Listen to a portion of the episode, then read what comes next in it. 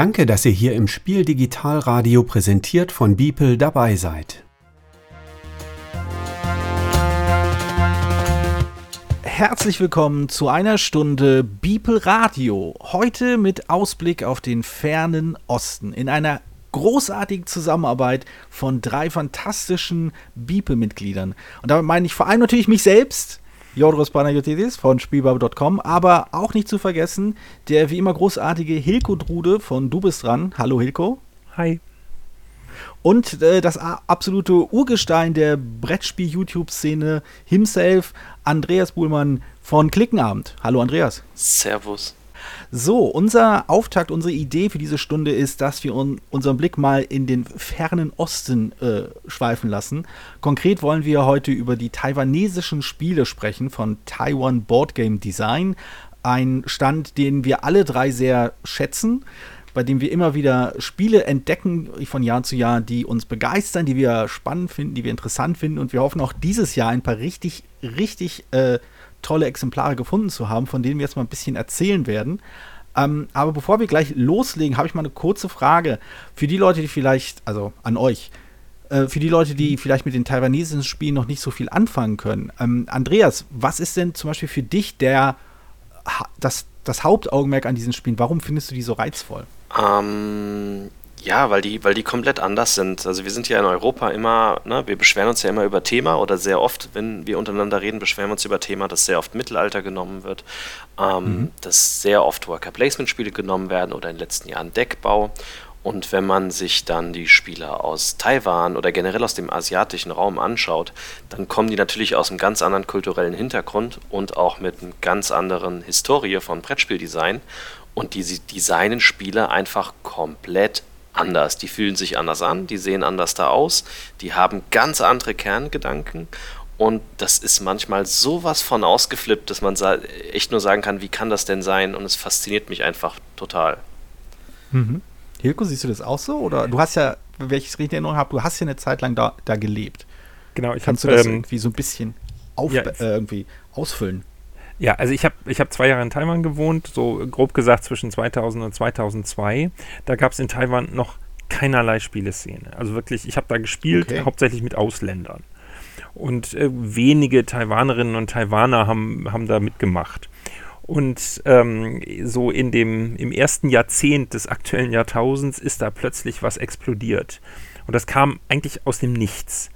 Und es wurden an, an jeder Straßenecke wurden äh, äh Spielecafés äh, errichtet, also, also buchstäblich. Die, die Städte waren voll davon. Es war ein mhm. unglaublicher Boom, der ist so ein bisschen der hat sich wieder so auf so ein Normalmaß eingependelt. Also es gibt jetzt, ähm, es gibt jetzt immer noch viele Spielecafés, aber so die, die, die Blase ist ein bisschen geplatzt, würde ich mal sagen. Ne? Aber es ist halt kein ja. Problem, durch eine Stadt zu laufen und plötzlich zufällig an einem Brettspielcafé vorbeizukommen. Ja? Und Ach, ja ähm, cool. ich glaube, dass die, die äh, lokalen Autorinnen und Autoren auch ähm, als, als das plötzlich losging und die dann gesagt haben, jetzt machen wir auch unsere eigenen Spiele, dass die sich tatsächlich dann nicht so stark an den vorher importierten Spielen orientiert haben, wie das hätte passieren können, sondern die gesagt haben, was haben wir denn eigentlich beizutragen? Und das äh, ist tatsächlich anders als das, äh, ich sag mal, die, die 0815-Kost, die wir hier so kennen. Natürlich gibt es auch in, in Taiwan äh, mal ein Worker-Placement-Spiel oder sowas. Also das ist jetzt nicht so, dass die das ablehnen oder so. Mhm. Die Übergänge sind da fließend. Aber tatsächlich gibt es ähm, äh, gibt es Spiele, wo man denkt, wow, das sind, das sind ganz eigene Gedanken, die ich, äh, die ich erfrischend finde. Also Dinge, die, die, also es gibt einzelne Spiele, die ich wirklich mit nichts anderem vergleichen kann. Und das ist wirklich selten geworden heute. Ne? Ja. Das, das, also, äh, ich kann das auch größtenteils nur so unterschreiben.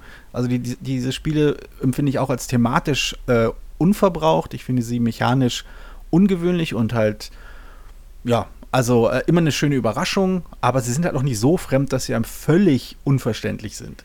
Äh, und ich glaube, jetzt haben wir genug ein bisschen über das Drumherum geredet.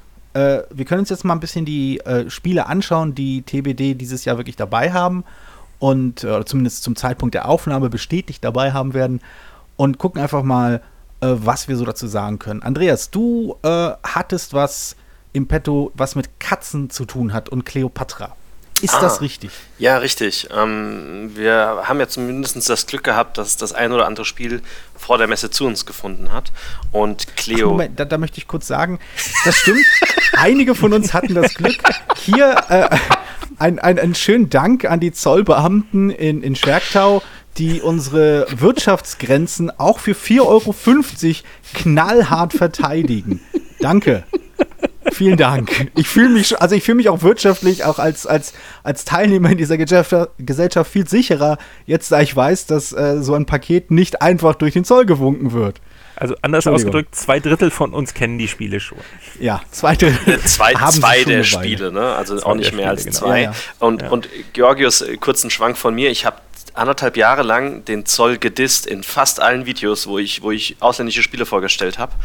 Und zwar haben wir ja zum Glück seit diesem Jahr ein Freihandelsabkommen mit Japan. Das heißt, Japan geht nicht mehr durch den Zoll. Wenn du ein japanisches Paket kriegst, landet das nicht mehr im Zoll. Das geht durch. Taiwan, Wenigstens das. Taiwan allerdings nicht. Und letztes Jahr habe ich ja auch japanische Spiele bekommen. Und äh, beim Zoll war das immer irgendwie immer ein Riesenakt. Jedes Mal anders. Du denkst dir echt, Deutschland und dann äh, war ich dann da und da hieß es auch, ja, das sind Musterexemplare, ja, dann muss ich die lochen. Da habe ich schon geschmunzelt, nicht so, wie willst du die denn lochen? Dann mach halt mal die Kiste auf. Und jetzt, jetzt sag mir, wie du die Brettspiele lochst. Ja, das sind doch Muster, die musst du doch irgendwie markieren. Ich so, ja, wie willst du die denn markieren? Und da holt er ein Edding raus. Und ich so, das kann nicht dein Ernst sein. Und dann, dann habe ich in die Kiste geguckt und dann waren die Spiele halt eingetütet in, in Laminierfolie, weißt du, also diese ganz normale Folie, die drumherum ist. Und ich so, ja, dann ja. markier sie halt, ne? ist mir doch egal. Und dann hat er die ersten drei markiert, die in dieser Folie sind, die du sofort wegschmeißt, wenn du das Spiel aufmachst, mit so einem X drauf. Ja. Dann habe ich allerdings nicht aufgepasst, der Typ war schnell. Und da waren noch zwei, drei Spiele drin, wo keine Folie drauf war. Und jetzt habe ich zwei, drei japanische Spiele hier, wo ein Edding X mitten auf dem Cover ist, ähm, weil er sie nicht lochen konnte, dieser Honk. Ähm, ich, ich, war, ich war so pisst. Ähm, also, wow. ich weiß nicht, das, die sind unmöglich, diese Jungs. Ja. ja. Ich, also, äh, also ich, Entschuldigung, ich, ich muss denk, kurz ich mal. Eine, das sind Leute, die sich so ein bisschen in die Ecke gefahren haben. Ja, bitte. ich, ich, möchte kurz eine Lanze brechen für den Zoll in Göttingen. Da, mit den Leuten kann man echt reden. Die, die, sind ganz normale Menschen und man kann erklären, was man tut. Und äh, das finden ja, die dann auch okay. Ne? Also so schlimm, so schlimm waren meine Erfahrungen nicht. Also ich hatte auch schon Leute, die mir dann gesagt haben, ja, die haben sich die Website angeguckt, ja, ja, ich glaube dir, es nimm's mit, alles gut. Aber okay. Ja, gut. Cleocatra. Kehren wir zurück zu den Spielen, die tatsächlich angekommen sind. Cleocatra ist ein Spiel für zwei bis vier Personen, 20 bis 30 Minuten, ab 10 Jahre, sehr schnell gespielt. Die Schachtel ist handgroß, also wenn ich meine Hand drüber lege, ist die Schachtel echt kleiner als meine Hand. Und dahinter verbirgt sich ein taktisches Legespiel ähm, mit dreieckigen Blättchen. Das Ganze spielt in Ägypten zur Zeit von ähm, Kleopatra. Und ich habe tatsächlich ein bisschen recherchiert gehabt, ähm, weil ich bin da gar nicht so ähm, gut informiert. Äh, damals waren ja tatsächlich Katzen heilige Tiere äh, in Ägypten, zuerst zur späteren Zeit in Ägypten, aber sie waren heilige Tiere. Und es gab tatsächlich auch Leute, die engagiert worden sind von dem Pharao, also auch von Kleopatra, die sich um die Rechte der Katzen gekümmert haben. Und wenn man da irgendwie den Tieren was Schlechtes getan hat, dann ist es einem auch nicht sehr gut ergangen. Ja, das war tatsächlich früher so.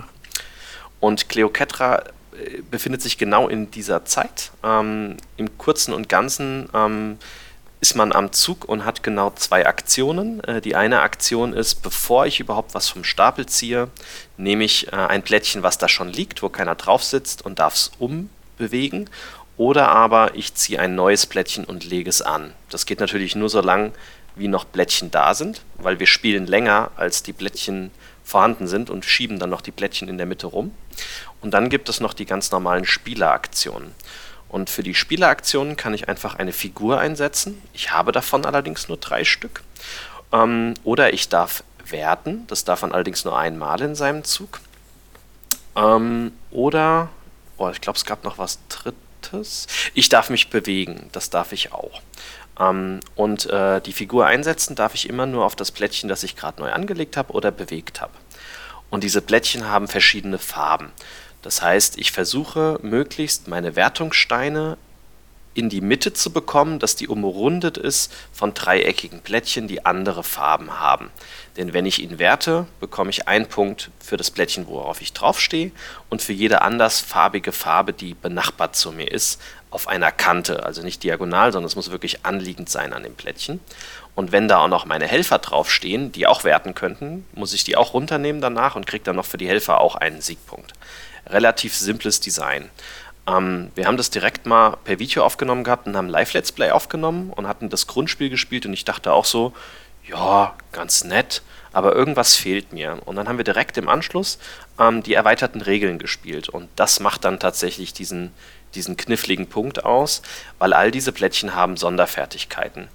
Das heißt, wenn ich mit meinen Leuten oder mit einer Figur äh, auf so einem Plättchen bin, kann ich plötzlich was tun. Ich kann mich bewegen, ich kann äh, Plättchen komplett austauschen mit einem anderen Plättchen, was man normal nicht darf, wenn Leute draufstehen. Es gibt ein Plättchen, was äh, mehr Siegpunkte bringt. Allerdings ist dann, wenn ich das mache, ist der letzte Spieler nochmal dran, obwohl ich gewertet habe. Ähm, es gibt Plättchen, wo die Wertungsfiguren draufbleiben. Ähm, und es gibt tatsächlich auch schon zwei Erweiterungen, weil das war mal ein Kickstarter, das hatte ich gar nicht mitbekommen gehabt. Ähm, und da gab es dann noch äh, weitere Plättchen, die man zu Spielbeginn einmischt, die auch nochmal einmal die Wertung ändern und einmal noch ein bisschen für, ähm, ja, für, für Ärgerfaktor sorgen.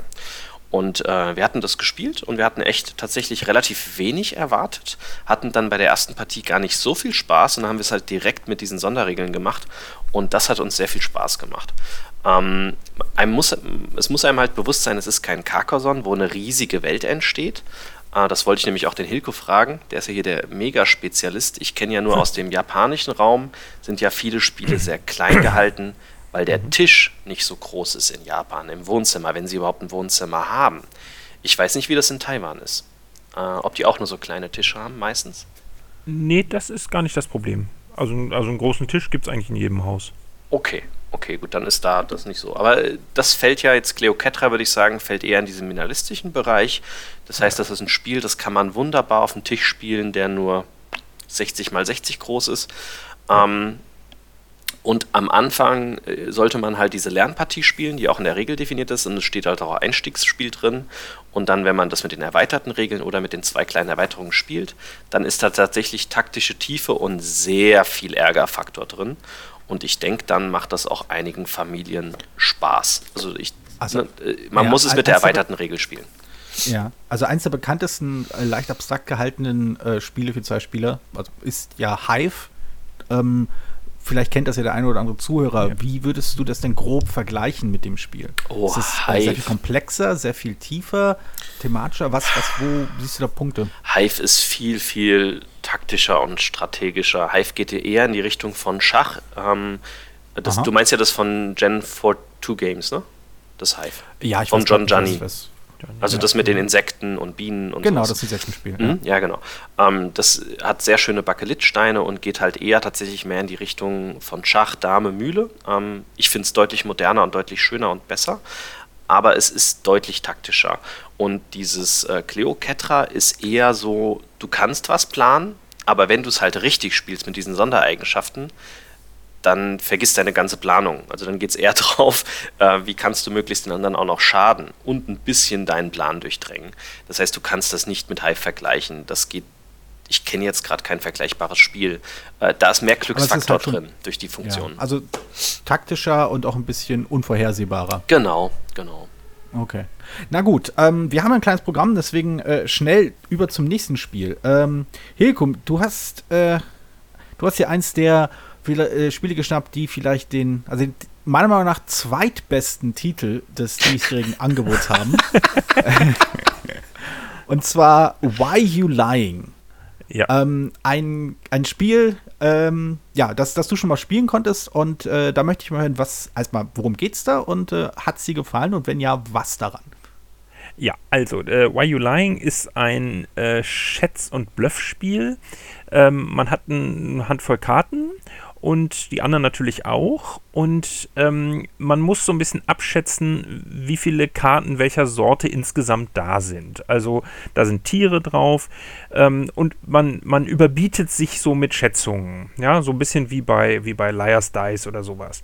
Und das geht halt mhm. halt so los. Ich sage halt, ich habe, äh, es, wir haben äh, drei Hühner mit sechs Flügeln zum Beispiel. Ja, und jetzt, äh, okay. jetzt kann der nächste sagen, nein, wir haben vier Hühner mit sechs Flügeln und so weiter.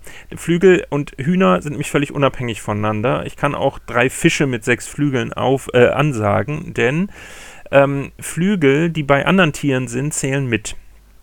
Und mhm. ähm, ich muss immer irgendwas erhöhen. So, ne, das ist halt ein bekanntes System. Ich muss immer das, das Gebot des Letzten über, äh, erhöhen oder ich kann anzweifeln. So ein bisschen ein Clou ist, es gibt die sogenannten Maskottchen da drin. Das sind Karten also von Menschen, die sich als Tiere verkleidet haben. Übrigens äh, ziemlich cool illustriert, also wir haben schon ziemlich gelacht. Ja, ja. Äh, das, das, hat schon, äh, das hat schon so einen ähm, bizarren Charme irgendwie gehabt. Und ja. ähm, das einzuschätzen ist äh, nicht ganz einfach, wie, ne, also weil die für jedes Tier stehen können. Und äh, es gibt einen Spielzug, mit dem man die Maskottchen sozusagen neutralisieren kann. Das ist aber ein ziemlich großes Risiko für den, der es macht. Mhm. Ähm, so, und irgendwann zweifelt halt jemand und dann werden alle Karten auf den Tisch gelegt. Und wenn man halt mhm. äh, quasi unterliegt, also entweder, entweder zu Unrecht angezweifelt hat oder zu Recht angezweifelt wurde, dann muss man dem, äh, dem Kontrahenten in diesem Fall äh, eine seiner Karten geben die dann offen vor dem liegt als Siegpunktkarte und die mir dann fehlt. Also ich habe dann quasi, okay. wenn, also Grashüpfer, das sind die stärksten Karten, ne, vier Flügel, sechs Beine und auch noch äh, die, auch noch das wertvollste Tier sozusagen im, im Ding. Ja. Ähm, wenn mir, wenn ich da mal zwei von abgebe, dann, dann ist meine, meine Blufffähigkeit schon ziemlich eingeschränkt. Und ja. ähm, ich habe das äh, zuerst äh, ein paar Mal zu zweit mit meiner zehnjährigen Tochter gespielt. Die ging total drauf ab und ich fand es auch lustig. Und ähm, dann haben wir es halt auch mal zu dritt ausprobiert und ähm, fanden das sehr cool. Also das ist schon einfach lustig und ähm, man muss sowas mögen, so dieses, dieses Einschätzen und Blöffen. Ähm, hm. Für mich ist eigentlich Achso, vielleicht noch kurz dazu gesagt, dieses Spiel kommt äh, lustigerweise in zwei Schachteln daher. Ne? Es gibt halt die Version für vier Leute. Ähm, und es gibt noch, noch eine Duett-Version für zwei. Das kann man kombinieren zu, und kann das zu sechs spielen. Ja, ähm, also man muss sich dann überlegen, wenn man, wenn man immerhin nur zu zweit spielt, dann kauft man sich halt nur den Zweierpack. Ansonsten vielleicht eher die, die zwei bis vier Version. Ähm, ich habe mhm. eigentlich nur ein Problem mit diesem Spiel. Wie gesagt, es macht Spaß, wenn man sowas mag. Es ist cool illustriert und ist irgendwie skurril. Äh, mein Problem damit ist, dass eins der allerersten Spiele aus Taiwan, das ich kennengelernt habe, war Bluff im Zoo. Und Bluff im Zoo ist für mich eine Ikone. Das ist ein ganz grandioses Spiel mit einem ähnlichen Spielprinzip, aber skurrileren Mechanismen. Und da kommt es für mich nicht ganz ran. Es ist vielleicht ein bisschen schöner illustriert, ja. aber äh, bei Bluff im Zoo kann es nicht ganz mithalten. Trotzdem, äh, wie gesagt, bei uns in der Familie ist es, äh, ist es sehr, sehr gut angekommen. Also ich glaube, dass da, äh, das kann sich auch durchsetzen. Ich würde da auch noch gut, also eine ja. Sache dann noch ergänzen, weil wir haben es auch gespielt, wir waren total begeistert. Ähm, wir sind super krasse Bluff-Fans. Und was mich mhm. extrem verwundert hat, ähm, weil öfter mal aus, aus dem asiatischen Raum sind manchmal die Spiele nicht ganz rund geschliffen, dass manchmal so Sachen fehlen, die bei uns bei, bei internationalen Verlagen, die gro ganz große Auflagen machen, eher Standard sind. Und meine Güte, mir ist nicht ein Punkt bei What's Your Lying aufgefallen, den, der, der, der verkehrt ist. Sie haben, sie haben unten wunderbare Symbole, die zeigen, wie die Tiere aufeinander abfahren. Man sieht die Symbole sowohl, wenn man die Karten links aufstreust, als auch rechts. Ähm, mhm. Die Beine und die Flügel stehen auf jeden Karten drauf und die Illustrationen sind der Hammer. Das Spiel könnte man eins zu eins sofort genauso rausbringen. Ähm, das hat mich total überzeugt. Ich finde das Spiel der Hammer. Sehr okay, schön. Das sind aber zwei deutliche Empfehlungen. Ja, ganz kurz noch ein Disclaimer von mir. Ich habe das Spiel ja. ins Deutsche übersetzt. Nicht, dass mir nachher jemand nachsagt, ich würde das verheimlichen. Ah, okay. Das, da, damit, damit ist natürlich absolut äh, damit ist deine Aussage natürlich äh, ohne, ohne Aussagekraft. Ja, verlasst euch lieber auf widerlegt. Ich, genau. ich habe es nicht übersetzt. ja, und ich habe es noch nicht mal. Aber ich habe es mit deiner Übersetzung gespielt, also bin ich dann auch ein bisschen ähm gut.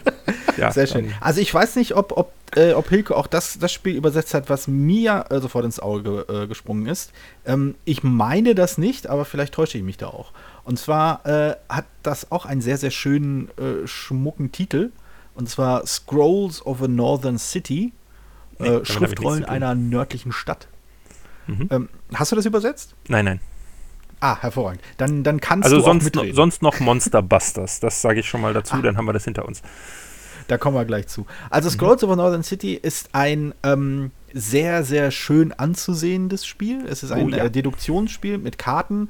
Äh, es ist wirklich sehr hübsch. Die Aufmachung hat mich echt überzeugt. Es hat mich, es macht einfach Spaß, also ein schönes äh, illustriertes Spiel auf dem Tisch zu haben, eben weil es ohne jetzt äh, die, die in unseren Kreisen so bekannten Illustratoren schlecht reden zu wollen, ähm, aber es fühlt sich halt frisch an. Es sieht halt nicht aus wie ein Clemens Franz Spiel, es sieht nicht aus wie ein äh, Ian O'Toole Spiel oder ein Wowinkel Spiel. Es ist halt eine Illustration aus, äh, äh, aus Taiwan oder aus dem Umfeld und man merkt in kleinen Unterschieden, dass es halt wirklich anders aussieht. Und der Aufhänger ist ganz einfach. Man hat fünf, ähm, man kann das ganz entfernt mit Cluedo vergleichen. Ich versuche, habe mich eher daran erinnert gefühlt an äh, ebenfalls ein asiatisches Spiel, das vor einiger, vor einiger Zeit rauskam, namens Direnji.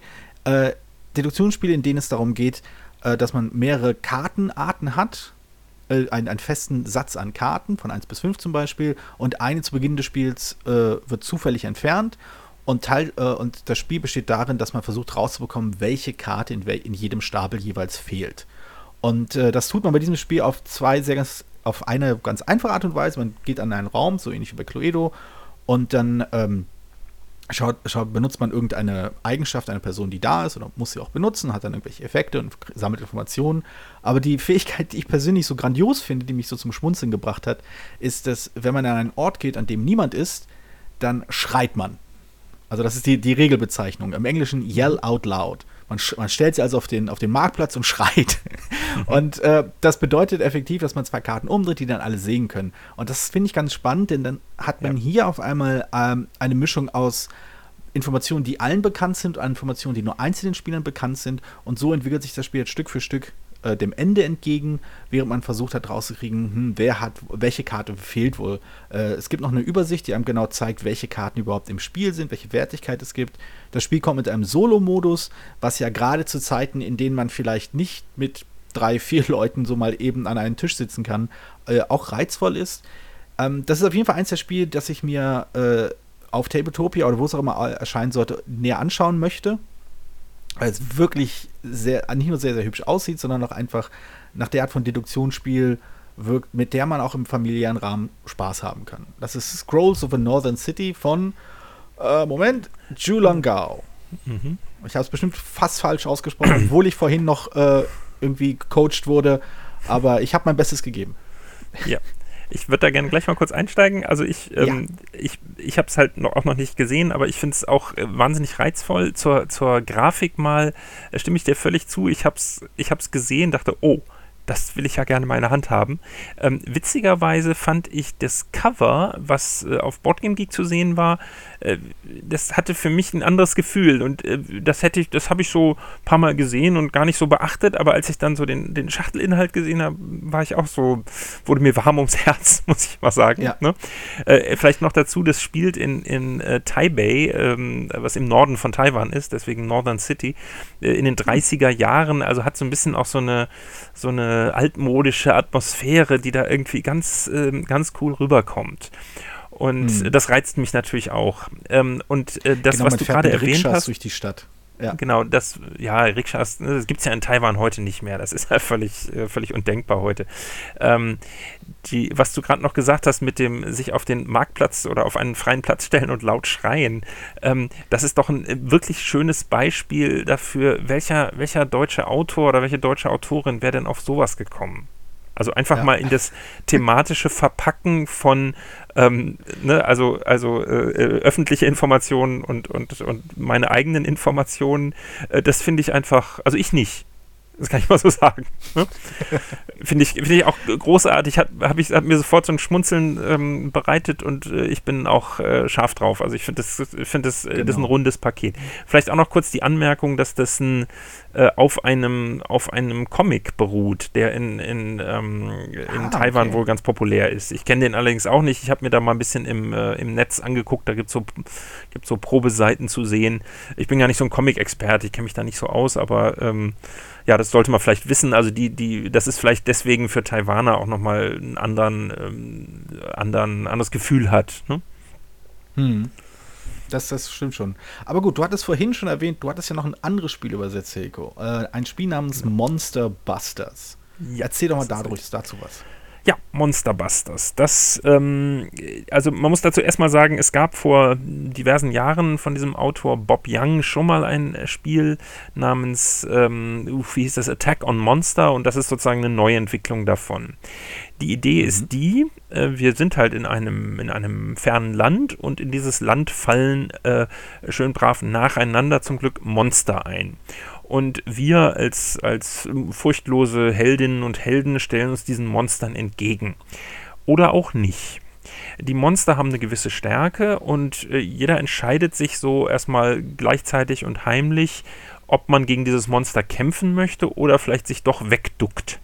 Und mhm. ähm, wenn genügend Leute gegen das Monster äh, kämpfen, dann wird das Monster schön besiegt. Man kriegt Siegpunkte, wenn man sich nicht geduckt hat und ähm, die Leute, die sich geduckt haben, gucken in die Röhre.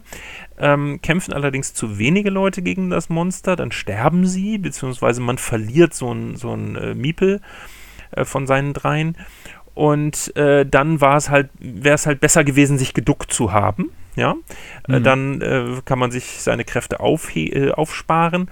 Die Monster, wenn sie nicht besiegt werden, werden dann so in jeder Runde ein bisschen schwächer, sodass sie in zukünftigen Runden vielleicht besser besiegt werden können. Und es ist ja. halt erstmal grundsätzlich dieses, äh, diese Idee, ja, ducke ich mich oder kämpfe ich? Ähm, es ist ganz einfach so, man bekommt Punkte halt fürs Besiegen von Monstern, ähm, man bekommt aber auch äh, umso mehr Punkte, je später man auf dem Friedhof landet mit seinen Meeples. Das ist halt schon ganz plastisch genau. gemacht. Also wenn man zum Ende überlebt, dann steht da so in Regeln, dann legt man sich quasi in den letzten, auf den letzten Sargplatz oder auf den höchst bepunkteten Sargplatz, der da gerade äh, passt. Ähm, äh, weil man halt quasi Jahrzehnte später längst in Rente beerdigt wird, ja, mit viel Ehre. Genau. Äh, fand ich so ganz, äh, ganz putzige Idee.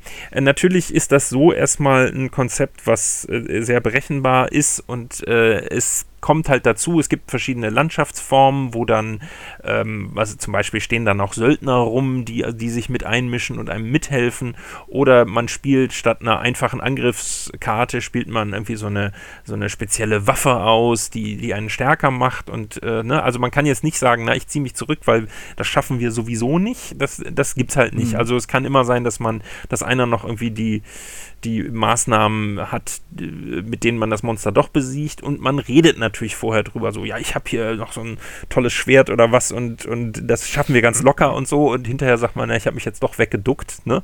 Und äh, das ist so ein bisschen, man muss die anderen ein bisschen bezirzen, dass sie, dass sie sich im falschen Moment in den Kampf stürzen und im, im falschen genau, Moment wegducken, genau. ne? Das ist eigentlich so der, das Konzept des Spiels. Ne? Also, genau, so, ein, so ein, auch ein Bluffspiel in, dem, in, der, in der Verhandlungsphase und ansonsten eben eine, eine, ja, so ein bisschen Push Your Luck drin und so.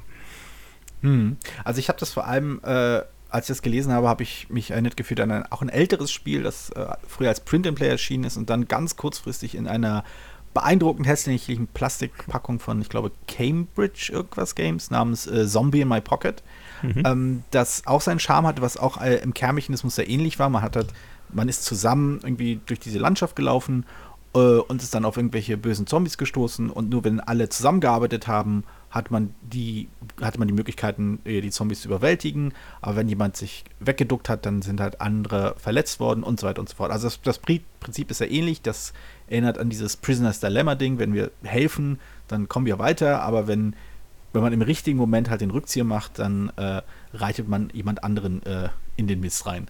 Ähm, das ist auf jeden Fall ziemlich spannend. Oder das, ich erinnere mich noch, dass es diese eine lustige Karte gibt, die es einem erlaubt, den Nachbarn ähm, quasi auszunocken. Also egal, mhm. was der Nachbar gespielt hat, er ist dann halt einfach unfähig, er wurde abgelenkt. Also es ist auch, auch sehr viel ja. Ein Spiel, das sehr auf die Psychologie der Gruppe angelegt ist und darauf angelegt ist, wie die Leute auch zusammenspielen wollen. Mhm. Und ich bin auch sehr gespannt, denn äh, alles, was du so beschrieben hast, was du so erzählt hast, scheint mir auch Verbesserung zu sein zu dem, was ich eben aus Zombie in My Pocket kannte. Ähm, ja. Gerade, dass die Monster schwächer werden, dass man nicht zufällig irgendwie Sachen sucht und so und der Hoffnung, dass man irgendwann den Ausgang findet, sondern dass man halt eine bestimmte Anzahl ich weiß nicht, spielt man eine bestimmte Anzahl an Runden oder ja, wann ist also das Spiel man, zu Ende? Ja, also ganz kurz vielleicht sowas wie den Nachbarn ausschalten. Solche Sachen gibt es natürlich auch. Wie gesagt, es gibt so Sonderkarten, die, genau. die, die das Ganze manipulieren. Ähm, es gibt zehn Monster und im, im, einer Möglichkeit, das Spiel zu beenden, wäre halt diese zehn Monster allesamt zu besiegen. Eine andere Möglichkeit, das Spiel zu beenden, ist halt, dass einer alle seine drei Miepel verloren hat. Dann werden halt die verbleibenden Leute, wie gesagt, die gehen dann in Rente und werden auf dem auf einem höherwertigen äh, Sarg äh, oder, oder Friedhofsplatz beerdigt und mhm. ähm, dann sammelt man, also zählt man halt seine Punkte zusammen. Die Punkte kriegt man halt fürs Monster besiegen. Je stärker das Monster, desto mehr. Und dafür, wie spät man eben auf dem Friedhof gelandet ist. Ne? Also genau. das Spiel kann das relativ schnell zu Ende sein, wenn, wenn es gelingt, einen dreimal alleine auf ein Monster zu hetzen, dann ist es halt schon zu Ende. Ne? ähm, aber das ähm, auch fies, ja ja, das, äh, ich weiß nicht, wie oft der das mitmacht. Na gut, aber ja. das, aber ich muss mal kurz erwähnen, das ist halt natürlich ein sehr, sehr kluger Mechanismus, denn ähm, er führt dazu, dass, obwohl das Spiel äh, ein, ein äh, dieses, diese die weit gehasste Player Elimination Mechanik, äh, Mechanik drin hat, also dass Spieler mhm. endgültig aus dem Spiel ausscheiden können. Äh, in dem Fall ist es halt auch gekoppelt an das, daran, das Spiel zu beenden. Ja. Wodurch selbst wenn, wenn es mal richtig schlecht läuft, sitzt man danach nicht noch 20 Minuten und schaut zu, wie die anderen Spaß haben, sondern wenn es halt schlecht läuft, dann ist das Spiel halt einfach zu Ende. Dann können auch mhm. die Überlebenden nicht so wirklich äh, gut um Punkte ringen, weil sie halt nicht so oft die Gelegenheit hatten, eben Punkte zu holen. Also ja, das also finde ich alles, mhm. alles das, recht also clever. Vor allem finde ich daran, also wenn du halt siehst, ein anderer hat schon hat schon, äh, weiß nicht, zwei Miepel verloren und, ähm, äh, und ich bin nicht vorne, dann werde ich halt auch den schützen. Ja, also werde ich halt äh, ah, versuchen, genau, ne? also genau. wenn der jetzt ausscheidet, dann bin ich, habe ich nicht gewonnen und insofern werde ich halt zusehen, dass der nicht so schnell ausscheidet. Ne? Also da gibt es dann, das wird interessant, ja. Gibt's dann, gibt's dann wahrscheinlich so wechselnde Bündnisse, schätze ich mal. Das, das, das wäre interessant. Also ähm, vielleicht ist es wirklich so ein Spiel, das stark davon lebt, wie sehr die äh, Spieler da gewillt sind, ähm, wirklich auszuhandeln, wer was tut und inwieweit sie halt oder inwieweit sie einfach quasi mehr oder weniger still und leise ihre Pläne und ihre Bluffaktion durchziehen. Das, äh, ich, kann mir, ich, kann sehr, ich kann mir sehr gut vorstellen, dass dieses Spiel in einer, äh, sagen wir mal, sehr offen kommunizierenden Runde super klappen könnte. Aber ich kann mir auch vorstellen, dass, dass Spieler, die eher in einer reservierten Runde spielen, eher zurückhaltend sind und eher in solchen Bluffspielen wenig preisgeben, dass die vielleicht äh, daran hadern werden. Ich glaube, es ist auf jeden Fall ein Spiel, das man dass man vielleicht äh, ausprobieren muss, bevor man endgültig sagen kann, ob es was für die eigene Gruppe zu Hause ist oder nicht. Ja. Für wie viele Spiele ist das denn? Für wie viele? Ja. Oh, das habe ich jetzt nicht im Kopf. Ich glaube, geht ab vier los. Habe ich ehrlich gesagt ah, jetzt nicht im, auf dem Schirm. Ja, ja. Ich ähm, ähm, vielleicht noch meine Anmerkung einfach mal so zum, zur Gestaltung. Ne? Ich, ähm, mhm ich glaube, ich fände das noch cooler, wenn das ein bisschen so comicartiger gestaltet wäre. Ich finde es jetzt sehr so, so klassisch Fantasy-mäßig und eigentlich finde ich das, mhm. also für ein Spiel, was wahrscheinlich eigentlich hauptsächlich zum Lachen ist, so ein bisschen überraschend, sage ich mal. Ich, ich, ich störe mich da nicht dran, aber ich hätte das, also ich weiß nicht, ob das auch so eine taiwanische Perspektive ist, ja, dass die wir, also ja. ob das jetzt an mir liegt. Äh, ich hätte das ein bisschen, bisschen ähm, überzeichneter gemacht, ja. Ich glaube, also um, um auch in die Stimmung zu kommen. Ne? Ja, ich, ja. ich habe, ich, also ich glaube, wenn ich das Spiel spiele, soll ich, sollte ich eigentlich nicht das Gefühl haben, dagegen echte Monster zu kämpfen, sondern es geht ja, es geht mehr um die Interaktion mit den anderen. Ne? Also das Monster das stimmt, selber ist, ist, nur, ist nur eigentlich die Hintergrundfigur und es geht darum, ne, wen, ich, wen ich jetzt dem Monster zum Fraß vorwerfe. Ne? Ja. Ja. ja, das mit dem Fraß ist, äh, das ist, ist, ein guter Punkt, denn in dem äh, taiwanesischen Angebot gibt es ja auch ein paar Spiele, in denen es um äh, Fraß geht. Konkret geht es um Süßkram. Andreas, du hattest ja ein Spiel rausgesucht, äh, das, das wirklich lustig klang, äh, ja. von einem Designer, dessen Namen ich schon ein paar Mal gehört habe. Ich hatte mich auch gewundert, das ist tatsächlich ein sehr ungewöhnliches taiwanesisches Thema, ähm, weil da geht es um ein Gebäck, was es in, seit dem Mittelalter gibt, äh, was in Frankreich vor allem produziert und erfunden wurde und dann auch mhm. äh, nach Europa gefunden hat. Und zwar um die Macarons. Ich hoffe, ich habe das richtig ausgesprochen. Das sind diese Baiser-Stücke, wo eine Creme dazwischen ist in verschiedenen Farben, meistens in sehr grellen Farben. Und ähm, das Spiel bei äh, Taiwan Board Game Design heißt auch Macaron und ist ein Stichspiel für ein bis fünf Personen. ähm, jetzt weiß ich nicht, ob ich den Namen richtig ausspreche, von Dade U, richtig? Dade U. Nee, Entschuldigung, Dade U. Ja. Danke. Batero, okay. Und ja gut, das, äh, also das ist ein Name, den ich ein paar Mal gehört habe. Das ist, ich meine, es ist auch der, der, äh, der junge Mann, der auch damals die Renji gemacht hat, was ich ja immer noch ja. sehr, sehr sympathisch finde. Der hat ganz und viele tolle Spiele auch. gemacht. Und Cleopatra hat er auch gemacht. Also er hat, er hat eine Menge interessante Spiele gemacht und das scheint ein weiteres zu sein. Genau, das kommt auch bei ihm in dem Verlag Sunrise Tornado Games raus. Das ist ja ein Ein-Mann-Verlag. Und mhm. ähm, das Macaron ist ein Stichspiel. Wie gesagt, ich liebe Stichspiele sehr, sehr. Ähm, also ich spiele die sehr gerne in jeder möglichen Konstellation und finde es immer wieder tatsächlich spannend, wie bei anderen Mechaniken auch, dass man immer wieder, obwohl die Mechanik so alt ist, einen neuen Kniff findet, ähm, dass ein Spiel komplett neu wirkt und sich auch anders anfasst. Und ähm, dieses Stichspiel hat natürlich auch wieder Elemente drin, die so nicht bekannt sind. Ähm, das heißt, es hat einmal eine Ein-Personen-Variante, da habe ich mich jetzt nicht so tief reingelesen, ähm, aber da gibt es ein. Stichspiel natürlich echt beeindruckend ist. das stimmt. Ja, wirklich. Also, also ich erinnere mich noch, vor, vor Jahren hat man gesagt, es gibt keine guten Zweispieler-Stichspiele. Und ich glaube, das hat dann so ein paar Autorinnen und Autoren dann mhm. doch gekitzelt und gesagt, das kriegen wir ja. hin. Und dann irgendwann genau, hat man genau. gesagt, okay, da gibt es jetzt ein paar gute, aber das, also das war vor, ich weiß nicht, 10, 12 Jahren, war das eigentlich Konsens. Stichspiele sind nichts für zwei Leute. Ne? Und ja. dann ist das eigentlich hingegangen. Und jetzt macht jemand tatsächlich einen Solo-Modus rein. Das finde ich auch also einfach mal spektakulär. Also, also die nächste Steigerung ist dann von wegen das Einspieler Social Deduction Game. Darauf warte ich noch. Der, der Solo-Modus heißt dann mit Emma, da spielt man mit Emma. Der klingt ein bisschen tatsächlich wie Offizierskat, von, von dem wie die Karten reinkommen. Aber ähm, okay. okay, also es ist ein, ein Stichspiel, was tatsächlich einmal eine Teamvariante hat, wenn man genau zu viert ist. Oder was halt ganz normal wie ein Stichspiel erstmal an sich gespielt wird, wenn man mit zwei, drei oder fünf Personen spielt.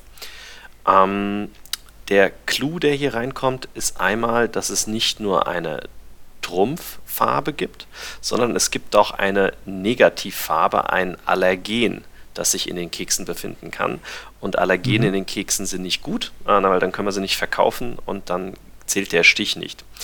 Ähm, diese Farben werden auch nicht zufällig definiert, sondern wenn man mit, also wenn man mit weniger Spielern spielt, dann ist es tatsächlich wie ein normales Stichspiel, wie sie ausgewählt werden. Einer definiert den, den Trumpf und einer definiert die Negativzahl. Aber gerade wenn man mit mehr als vier Personen spielt, gibt es Tippchips, die äh, verteilt werden und ähm, jeder kriegt, glaube ich, drei Stück. Ich meine, das ist in jedem Spiel, ja, drei Stück. Das ist in jeder Spielkonstellation gleich. Und einer davon muss einen Chip aufdecken. Ähm, der fängt an und danach werden alle Chips verdeckt an die schönen ähm, Keksfarben oder äh, ja, Dessertfarben gelegt. Und entweder kann man äh, die Chips über die Karte legen oder drunter und ganz am Schluss werden die aufgedeckt und dafür für die Farbe, wo am meisten getippt haben, dass die okay ist, die wird dann die Trumpffarbe und die, die die wenigsten wollten oder auch die Minuspunkte hingelegt haben, die wird dann die Allergenfarbe. Mhm. Ähm, danach beginnt das Ganze ganz normal. Also man darf noch eine Bet abgeben. Das kennt man so vielleicht aus Rage oder also Rage oder Wizard oder sowas. Das heißt, wenn man halt schon vorher sagt, ich krieg so viel Stiche, dann gibt es am Ende mehr Siegpunkte. Äh, und dann beginnt die ganze Stichphase, dass man eine Karte spielt. Üblicherweise muss sie bekannt werden und wenn man die Farbe nicht hat, darf man eine Farbe abspielen, die nicht passt oder man spielt eine Trumpffarbe. Soweit normal. Die Trumpffarbe gewinnt natürlich den Stich und jetzt kommt wieder der Clou. Es gibt ja leider auch diese ganz böse Farbe, diese Allergenfarbe. Ähm, wenn ich einen Stich nämlich gewinne, kriege ich normalerweise eine Verpackung, Verkaufsverpackung von diesen Macarons. Ähm, wenn ich aber ein Allergen drin habe, kriege ich den Stich, darf auch wieder rauskommen, kriege aber keine Macarons und das sind die Siegpunkte halt. Das heißt, es hat mir gar nichts gebracht, weil eine Allergenkarte drin war. Es sei denn, hm. jemand hat eine Anti-Allergen-Karte reingespielt und das sind alle Zweier. Eine das Histaminfarbe. Nochmal? Nee, eine, eine Histaminfarbe. Eine Histaminfarbe, in dem Fall eine Histaminzahl, genau. Also wenn mindestens eine 2 drin ist, dann geht das Ganze wieder gut und ich kriege meine ganz normale ähm, Box, so wie ich es angesagt habe. Das sind im Prinzip die Mechaniken, die da neu sind, ähm, die wahrscheinlich nochmal für ein ganz anderes Spielsystem sorgen, weil man ja jetzt eine Farbe hat, die man nicht da drin haben will. So ein bisschen kennt man das aus, aus anderen Spielen. Ähm, also wir haben jetzt gerade erst neulich mal wieder äh, Rage neu entdeckt, weil wir das noch nie gespielt hatten vorher. Da gibt es ja diese minus 5. Oder mhm. ähm, wenn man Tischu spielt, da gibt es ja auch die Karte, die Minuspunkte bringt. Ähm, aber jetzt zählt halt die ganze Farbe minus, wenn die drin ist. Ja. Mhm. Also übrigens, ähm, ähm, vielleicht noch zu erwähnen ist, die Allergenfarbe kann durchaus auch die Trumpffarbe sein. Das, Ach, da, das, darf das? Durch das? Ja, das, das, das geht durch dieses äh, bisschen bizarre Beatsystem. Äh, ich vermute, dass das nicht häufig vorkommt, aber da immer quasi so äh, Farb, so, so Geschmackspärchen ähm, besetzt werden, kann das wohl vorkommen. Das habe ich so nicht hm. verstanden tatsächlich, weil ich hatte verstanden, das müssen zwei verschiedene sein, aber wenn das geht, okay. Also ich ja, habe die Sache. Ja. Ja. Also es gibt noch einen Sonderfall auch, aber das macht garantiert nicht viel aus. Wenn man natürlich einen ein Stich mit der 1 gewinnt, dann kriegt man sogar drei Macaron-Boxen. Ja. Aber ich glaube, das passiert nicht allzu oft. Ja. Ähm, also eine Sache, die ich halt bei Stichspielen immer schwierig finde, also nachdem ich auch gerade äh, mit der Crew so schlechte Erfahrungen gemacht habe, was oh. das Einführen an okay. neue Spieler geht. Das ist, das ist ein ganz anderes Thema, da habe ich mich schon lange drüber ausgelassen. ähm, wen es interessiert, meine Rezension äh, ist auf spielbar.com zu finden.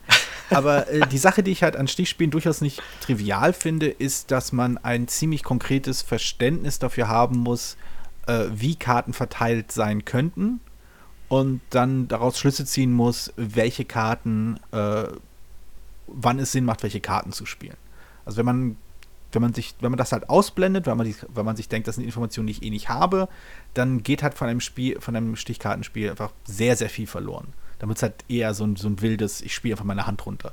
Ähm, inwiefern äh, habt ihr denn das Gefühl, also äh, habt ihr das Gefühl, dass das Spiel da äh, hilft? Ist, ist, die Kartenverteilung da einfacher? Ist das, äh, ist das mit den, mit den anderen Sachen einfacher? Oder ist das halt etwas, was man lernen muss oder beigebracht werden muss oder wie auch immer, damit man wirklich das, die gesamte Süße des Macaron genießen kann. Nee, du hast hier auf jeden Fall, dass alle Karten ausgeteilt werden. Ne? Also es lohnt sich mitzuzählen, weil es gibt keine Karten, die außen vor sind. Du weißt exakt, welche Karten drin sind, wenn du mitgezählt hast. Das steht ja, ja auf jeden Fall fest. Und jetzt kommt, ich schätze mal, ich habe es ja leider nicht gespielt, weil das Spiel mir nicht vorliegt. Ich weiß nicht, ob es ein Ilke vorliegt. Nee, ähm, noch nicht ich schätze mal, dass hier der interessante Aspekt kommt, das kenne ich jetzt aus Italien von Scopa, gerade in diesem Partnerspiel, in dem 2 versus 2, ja, ja. weil du ja da jetzt nochmal ein Information Sharing über die Karten hast, wenn du die Voting Tokens, also die Abstimmtokens der Trumpf und der schlechten Farbe hinlegst. Weil wenn sich mein Partner merkt, welche Chips von mir hingelegt worden sind, und die aufgedreht worden sind und ich habe eher für die grüne Macaron getippt und habe die negativen Zahlen eher bei der braunen hingelegt, habe ich ja meinem Partner, allerdings den anderen Spielern halt auch, eher mitgeteilt, welche Karten ich auf der Hand habe. Ne? Ah, okay. Das also kommt das ja noch dazu. Also ja. das kann man dann vergleichen mit, ähm, äh, mit Spielen, wo man bietet. Also wie bei Skat ja. oder bei, ähm, fällt mir gerade nicht ein. Ähm, Schwarzkopf, Doppelkopf bietet. Als Nicht-Stichkartenspieler kenne ich das alles nicht. Ja, es gibt noch so eins, was mir gerade gar nicht einfällt, was, was sogar ja. in Turnieren gespielt wird ohne Glücksfaktor, aber ich, mir fällt gerade der Name nicht ein. Bridge. Okay. Okay. Bridge, also, äh, Bridge gut, genau. Ja, Bridge, genau. Aber dann, aber das ist ja interessant. Also du, du hast auf jeden Fall die Informationssammelphase, wenn es äh, in, in die Abstimmung geht und danach geht halt doch ein bisschen Kopfrechnerei los, wenn es darum geht zu schauen, welche Karten habe ich, welche Karten haben die anderen. Wenn man es richtig okay, gut, äh, spielt, garantiert, ja. Ah, genau, okay. Also, ja, so, also, ich fand, also es ich sieht fand, auf jeden Fall sehr, sehr gut aus. Ja. Ich fand auch tatsächlich, äh, genau wie Andreas jetzt sagt, äh, das, was, was wirklich mich äh, glücklich machen dürfte in diesem Spiel, diese Beat-Phase und das, wie man das eigentlich ausnutzt. Ja? Das mhm. ähm, hat mich einen Moment lang an Jet erinnert von Stefan Dorra, äh, wo man auch so versucht, äh, sozusagen die Wertigkeit ja. der ganzen Sachen so ein bisschen zu manipulieren. Sowas gefällt mir gut, aber das kommt eben erst bei höheren Spielerzahlen rein und ich weiß nicht, ob ich die oft zusammenkriege.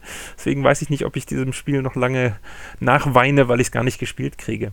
Ich wollte noch eine kurze Sache sagen, eigentlich zu, ja, zu, der, zu der Mischung aus Taiwan und Frankreich, die sich hier zeigt. Also die, oh ja? die Geschmacksrichtungen von diesen, von diesen Macarons, die da, die da vorkommen, ne, von Blaubeere und sowas ganz normal und Schokolade. Und dann ist da auch grüner Tee drin. Was, das habe ich gar nicht sollte, gesehen. Sollte man wissen, in, in Taiwan sind Snacks mit Grüntee-Geschmack äh, ganz verbreitet. Kuchen, mhm. äh, man kann auch Grüntee, Eis essen und all sowas. Also das ist eine, das ist eine Geschmacksrichtung wie bei uns, was weiß ich, Waldmeister oder sowas.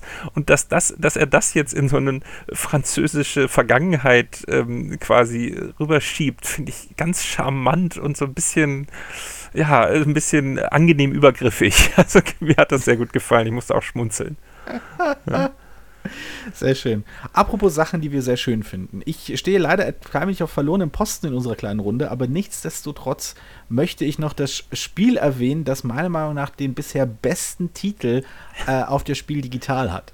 Äh, es ist zwar nicht ein Titel, der dem Spiel selbst gehört, sondern aus einem äh, Comic übernommen wurde oder einem Manga, annehme ich, bin mir nicht sicher. Ähm, und zwar The Apocalypse of Darkness Warfare. Ein äh, Titel, den ich einfach grandios finde, weil er zum einen so schön von der Zunge runtergeht, aber einfach. Deine einfach Zunge so fantastisch. einfach so bombastisch ist.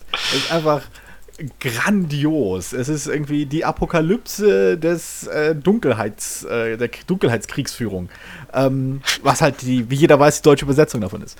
Äh, das ist halt ich habe es nicht ich, übersetzt. Ich bin, ja, ich bin ja ein großer Freund äh, von Sachen, die einfach nur ungewöhnlich sind. Und äh, der Titel selbst hat mich schon mal gereizt. Ich habe danach ein bisschen reingeschaut, was es mit diesem Spiel auf sich hat. Und äh, wenn ich mich nicht völlig verlesen habe, was ich nicht ausschließen möchte, äh, handelt es sich dabei um ein kooperatives Spiel, in dem man gegen einen Haufen äh, Dämonen aus der Unterwelt oder wo auch immer Dämonen herkommen, ähm, kämpft und sie platt haut. Es ist äh, auch wieder von einem, einem Autor, einem Designer, der sehr, sehr viele Spiele irgendwie in den letzten ein, zwei Jahren rausgebracht hat, von denen ich äh, am ehesten noch Design City in Erinnerung habe, das hier hierzulande auch bei Pegasus erschienen ist, ein ganz kleines, unscheinbares äh, Kartendeckspiel, wo man die Karten umdreht, wenn man sie aktiviert hat und dann bessere Fähigkeiten benutzen darf. Äh, und dann später habe ich noch seit einiger Zeit ein Kinderspiel von ihm in meinem Schrank, was ich auch ganz sympathisch finde. Zugegebenermaßen mehr als sympathisch waren mir die Spiele alle nicht. Aber sie waren halt nicht wirklich schlecht. Äh, bei diesem Spiel haben wir so ein bisschen unterschiedliche Ansichten. Ich finde es äh, reizvoll genug, um es mir näher anzuschauen. Man spielt kooperativ, was ja generell immer ganz cool ist bei Spielen, bei denen man Leuten auf die Nase hauen muss, in dem Fall Dämonen. Aber man muss hier auch eine, äh, man muss halt auch Karten sammeln, Artefakte sammeln, um am Ende den großen bösen Boss wegzuhauen. Also man versucht dann durch diese Karten zu arbeiten, sie richtig zu kombinieren, um bestimmte äh, Effekte ähm, herbeizubeschwören. Und einer davon ist, man muss, wenn ich es richtig verstanden habe, den, äh, den Geist oder die Seele oder wie auch immer äh, neu beschwören, wieder raufbeschwören, wiederbeleben, weil nur so es möglich ist, den Bösewicht, den Endbösewicht zu bekämpfen. Äh, und das ist ein, wie ich finde, sehr, sehr spannender Ansatz, dass man halt, ähm, dass man diese Aufgabe erstmal hat und dass man die dann bekämpfen muss und dass man äh, währenddessen halt noch einzelne Personen beschützen muss. Das fand ich als, äh, als Koop-Konzept ganz, ganz spannend. Das hat mir auch sehr gefallen bei einem etwas älteren Spiel aus dem japanischen Raum, äh, Unicorn is Knights, bei dem es auch darum geht, dass man eine Spielfigur beschützen muss nur in, dem, in diesem Spiel ist es halt äh, damals gewesen, dass diese Spielfigur von keinem Spieler gesteuert wurde, sondern vom, vom äh, Spielmechanismus selbst. Das war halt eine KI, wenn man so will. Die ist halt nach eigenen Regeln irgendwo hingelaufen. Und äh, hier ist das wohl anders. Ähm, aber ihr hattet da Vorbehalte und äh, ich will ja, es soll ja nicht nur alles so eine Lo Lobhudelei werden, diese Stunde. Äh, was war denn, also, ihr hattet ja quasi so ein bisschen so eure das sieht nicht so spannend aus. Was war denn so der Punkt, wo ihr gesagt habt, ich glaube nicht, dass, äh, dass ich mir das näher anschauen muss? Also ich, vielleicht ganz kurz vorher, äh, der Autor heißt Jifan Chen. ja, ja. Äh, weil du gerade so ein bisschen drumherum geredet hast.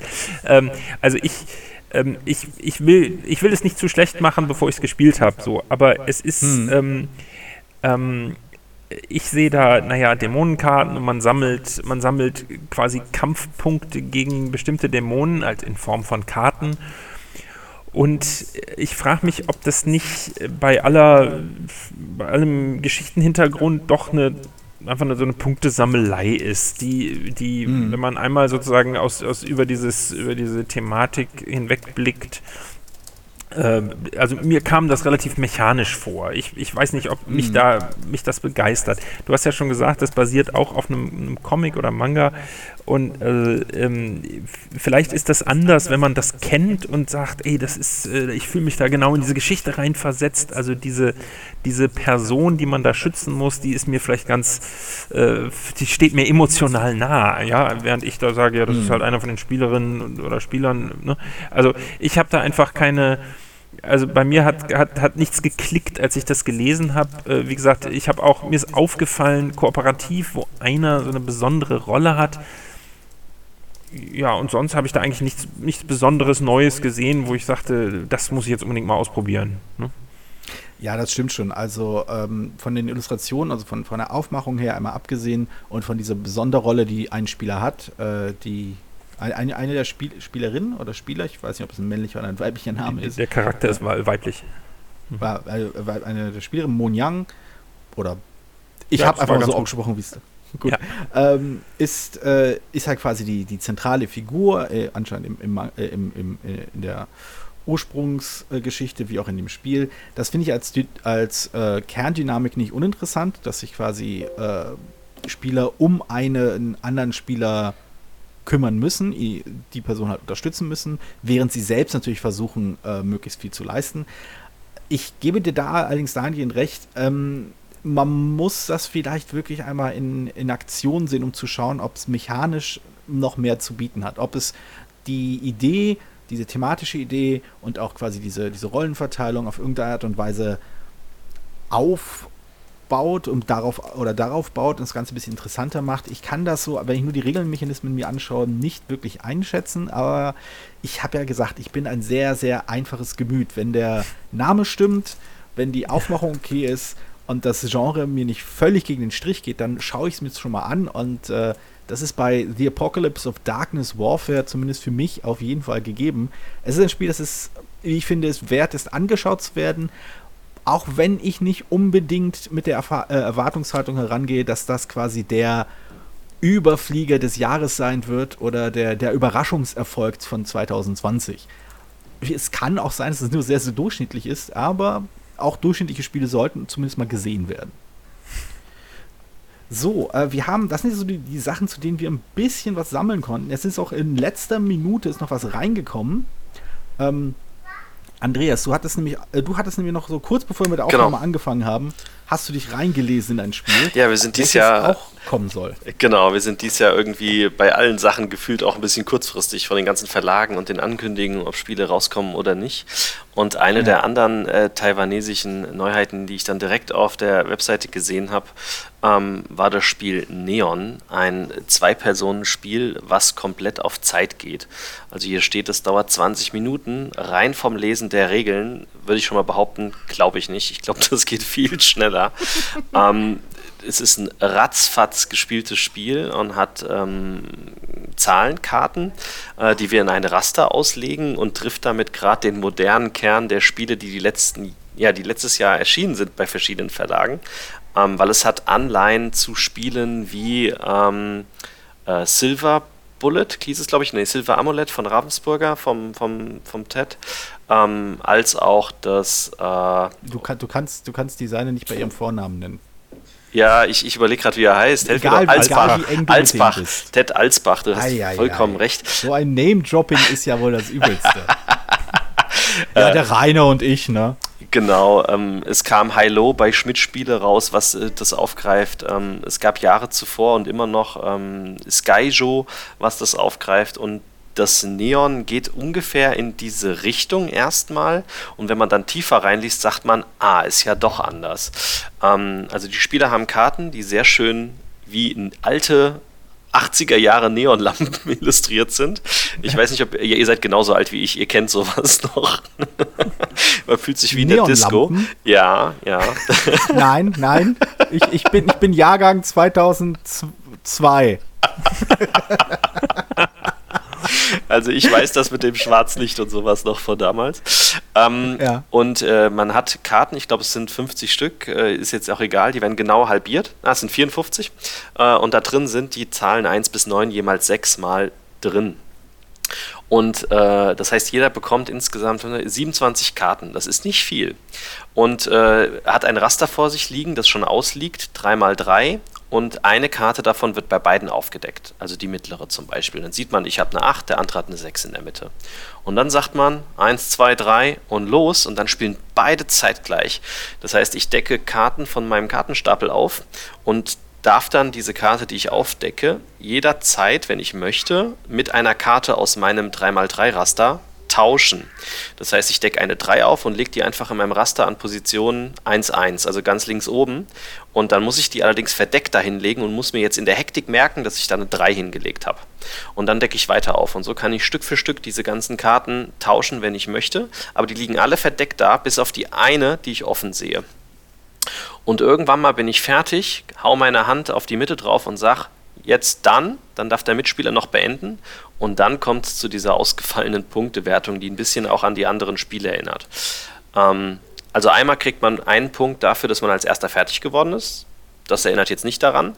Die zweite Wertung erinnert dann daran, man möchte weniger in seinem 3x3-Raster an Punkten haben wie der Mitspieler.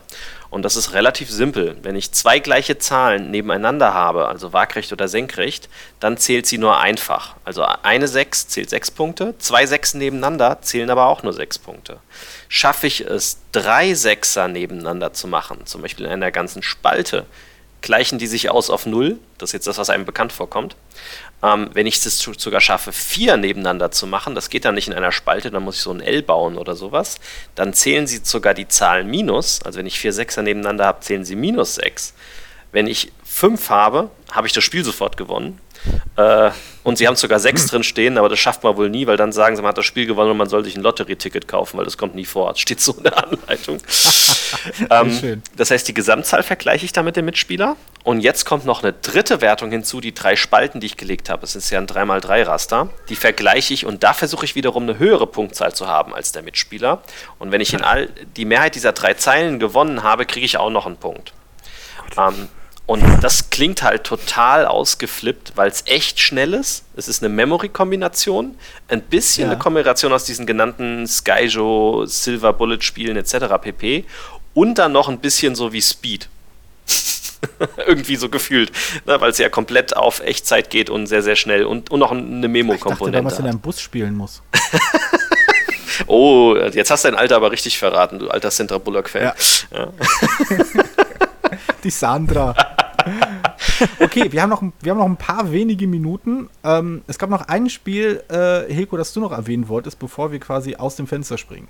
Ja, also ganz kurz, äh, angekündigt ist noch Three Little Wolves von Poki-Chan und Smooks-Chan, nicht verwandt. Ähm, das, äh, da gab es nur so ein paar Teaser bisher, so ein paar Bilder auf Facebook. Wunder, war süß illustriert, ja. Es geht äh, um die Three Little Wolves, also die drei kleinen Wölfchen. Jahre nach der Geschichte mit dem, mit dem ähm, bösen Wolf und den drei Schweinchen. Ähm, das Schwein ist inzwischen irgendwie ähm, äh, der Böse geworden und die drei Wölfe bauen Häuser für das Schwein. Ja, und okay. ähm, das finde ich einfach erstmal, also so viel mehr wissen wir darüber jetzt noch gar nicht, aber das finde ich als erstmal als Geschichte schon wieder schön bizarr. Ähm, äh, die Illustrationen haben mich sofort angesprochen, äh, erscheint halt auch erst am 22. Oktober, das heißt, da werden wir dann sehen, was da kommt. Ne? Und vielleicht, mhm. ähm, vielleicht nochmal eine ganz kurze Anmerkung, ähm, weil vorhin noch andere Verlagsnamen hier fielen. Ne? Äh, Taiwan Board Game Design ist eigentlich kein Verlag, ne? sondern ein, ein, ein, so eine Art Dachverband für kleinere Verlage aus Taiwan, so ähnlich wie Japan Brand in, in Japan. Japan ne? Äh, sollte man vielleicht mhm. dazu sagen, nicht, dass es da Verwirrung gibt, wenn da jetzt verschiedene Verlagsnamen am Stand auftauchen. Das kennt man hm? aus Deutschland so gar nicht, ja. Nee, also Taiwan Board Game Design mhm. sorgt dafür, dass die Sachen in, in Essen auch zu sehen sind. Ne? Oder mhm. in der Spiel digital in diesem Fall. Ja. ja. Okay, äh, ich glaube, damit hat, hätten, sind wir noch quasi auf der Zielgeraden noch unter unser Zeitlimit gekommen. Ja. Sehr schön. Das waren einige richtig gute Spiele. Ich will sie nur mal kurz namentlich erwähnen für die Leute, die sich die ganze Stunde angehört haben und jetzt noch mal kurz in Erinnerung rufen wollen, was denn die spannenden Spiele waren. Das war einmal Cleocatra, Why You Lying, Scrolls of a Northern City, Monster Busters, Macaron, The Apocalypse of Darkness Warfare, äh, Neon und Three Little Wolves. Äh, sehr, sehr viele sehr interessante Spiele aus äh, Taiwan äh, und in der Nähe von Taiwan. Ähm, und wir hoffen mal, dass man genug auf Tabletopia und später in den Läden sehen kann, um sie alle mal ausprobieren zu können. Das ist okay. tatsächlich immer der Knackpunkt, wo man die Spiele herbekommt. Ja, das ist nicht immer so einfach. Ja. Ja. Vielleicht, vielleicht wird es ja dieses Jahr ein bisschen besser, dank der digitalen Aufbau, des digitalen Aufbaus. Das würden wir uns alle wünschen. Ähm, ich danke euch für eine sehr, sehr informative Stunde. Äh, mein Dank an Andreas von Klickenabend, an Hilko von Du bist dran. Und äh, wir hören dann äh, unsere Kollegen des Bibelradios äh, in einigen Minuten. Gut, bis dann. Ciao, ciao. Tschüss.